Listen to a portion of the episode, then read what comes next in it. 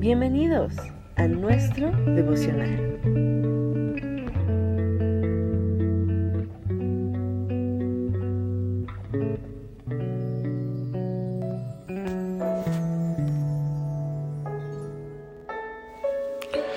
Bendiciones, muy buenos días.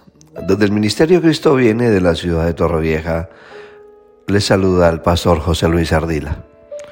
Y en esta mañana me gustaría poder reflexionar con el título de llaves espirituales. Me gustaría hablar un poco acerca de esas llaves que nos permiten acceder a lugares ocultos. Entendemos y sabemos que las llaves han sido diseñadas para abrir puertas y cada llave abre una puerta específica. Entendemos que una llave es una herramienta que me ayuda a entrar a un lugar que está protegido, que me da apertura a cosas secretas. Sabemos y entendemos que es una combinación de códigos para poder acceder a lugares, a personas o cosas. Y en el mundo espiritual también existen muchos tipos de llaves que te pueden llevar a dimensiones y a niveles mayores de revelación, niveles mayores de entendimiento. Por ejemplo, una de las llaves que se pueden utilizar para el avance, para poder crecer en el conocimiento del Señor es la liberación.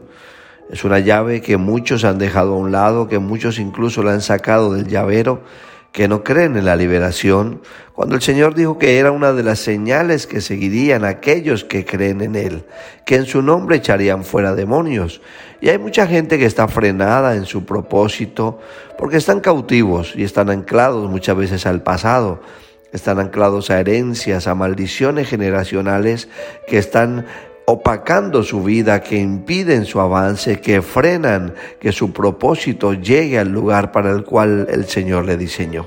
Por tanto, la liberación es una llave que te permitirá que avances. La obediencia es una llave que abre los cielos. Cuando Jesús fue bautizado, dice la escritura que los cielos se abrieron. Note que Jesús antes de ser llevado por el Espíritu al desierto fue bautizado. Y en ese bautismo dice la palabra que los cielos se abrieron sobre él y el Espíritu descendió. Por tanto, la obediencia va a provocar que los cielos se abran sobre mi vida y que el Espíritu de Dios descienda sobre mí y que yo pueda recibir el respaldo de Dios. Porque de qué te sirve orar, ayunar y hacer una infinidad de cosas que terminan siendo rituales si tú no eres obediente a Dios si vives en rebeldía haciendo las cosas al oculto, a escondidas. La fe es una llave también que abre los milagros. También es una llave con la cual agradamos a Dios, porque dice la escritura que sin fe es imposible agradar a Dios. necesitamos la llave de la fe para ver milagros día a día en nuestra vida, milagros de transformación, de cambio en el carácter, en la vida de una persona, en adicciones. Es la fe la que provoca que la llave, la puerta de los milagros sea abierta. El amor también es una llave. El amor es la llave que abre la intimidad con el Padre. Porque fue el amor en lo que el Padre manifestó a través de su Hijo. Como dice Juan 3:16, de tal manera amó Dios al mundo. ¿De qué manera Dios amó lo creado? ¿De qué manera Dios amó al mundo y te ama a ti y me ama a mí? A través del sacrificio de la cruz. Esa es la mayor manifestación del amor, la prueba verdaderamente de amor. Entregar completamente su vida por nosotros haberlo dado todo en rescate de nosotros.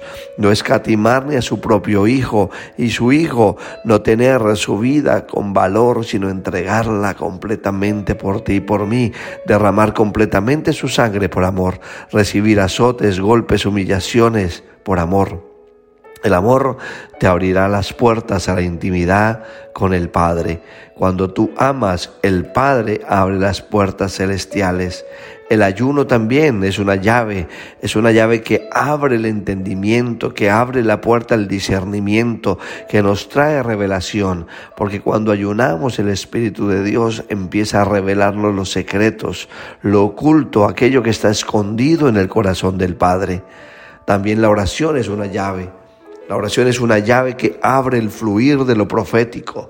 Cuando tú oras, Dios empieza a mostrarte el mundo espiritual, empieza a enseñarte las cosas ocultas, las cosas guardadas, las cosas que ojo no vio y no ha subido a corazón de hombre.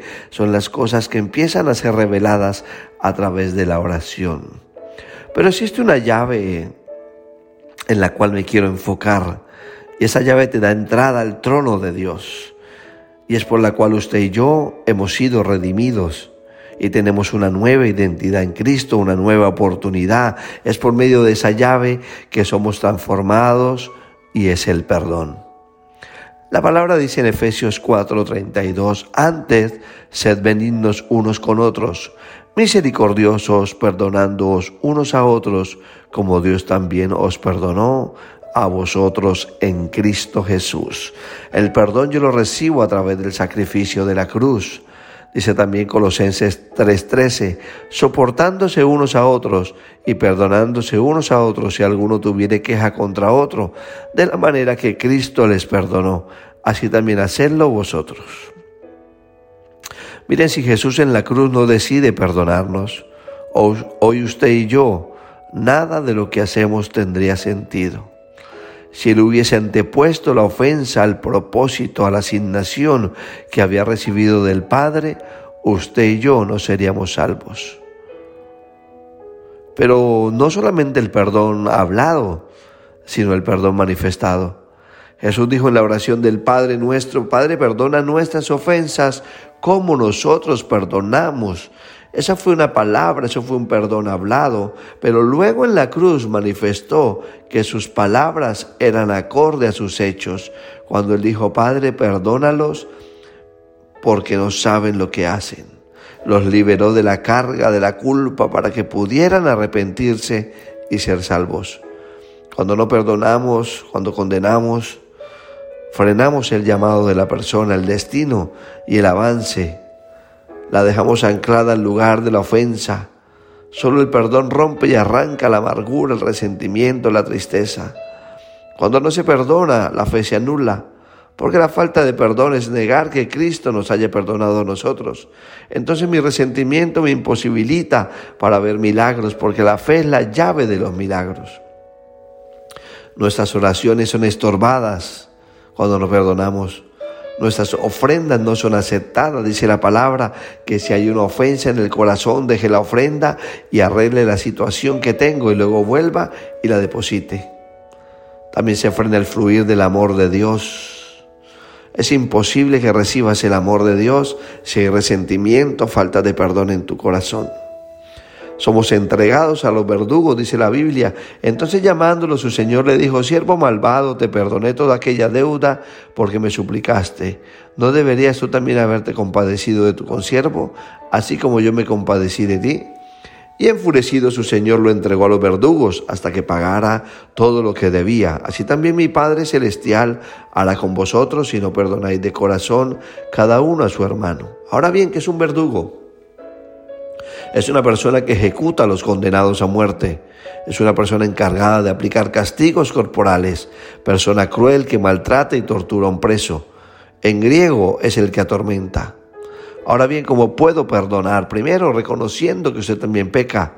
Si confesamos nuestros pecados, Él es fiel y justo para perdonar nuestros pecados y limpiarnos de toda maldad.